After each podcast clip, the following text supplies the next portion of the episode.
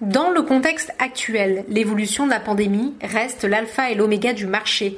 Les investisseurs se sont d'abord accrochés à cette idée que la baisse du nombre de décès liés au Covid-19 serait un signal, même faible, d'un début de sortie de crise.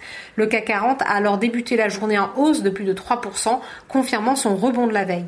Mais ce regain d'intérêt pour le marché action est évidemment fragile.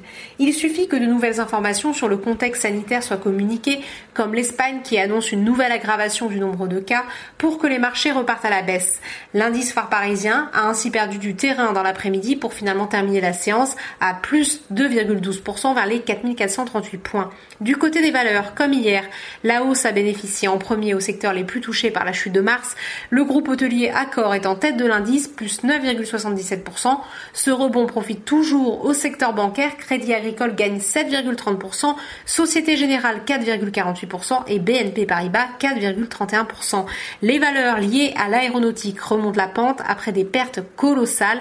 Safran 6,89% de hausse, Airbus plus 6,56%. Du côté des baisses, on trouve principalement des valeurs défensives, sans doute pénalisées par des prises de bénéfices. Carrefour et lanterne rouge de l'indice, moins 3,43%. Sanofi recule de presque 1% sur le SBF 120. Europcar est dopé par une information de presse selon laquelle un accord pour assurer le sauvetage du groupe se dessinerait avec des banques et Euraseo, le premier actionnaire du loueur de voitures. Le titre prend 13,35%. Il accuse toutefois un repli de pratiquement 60% depuis le début de l'année.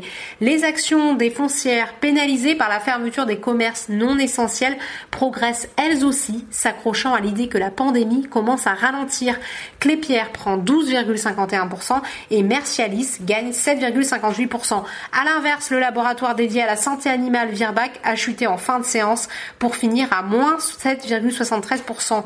Du côté des autres classes d'actifs à risque, la hausse du pétrole se tasse avec un baril de Brent à 33 dollars. Si une réunion doit bien se tenir jeudi entre l'OPEP et la Russie, rien ne dit que ce rendez-vous débouchera sur un accord de réduction de la production.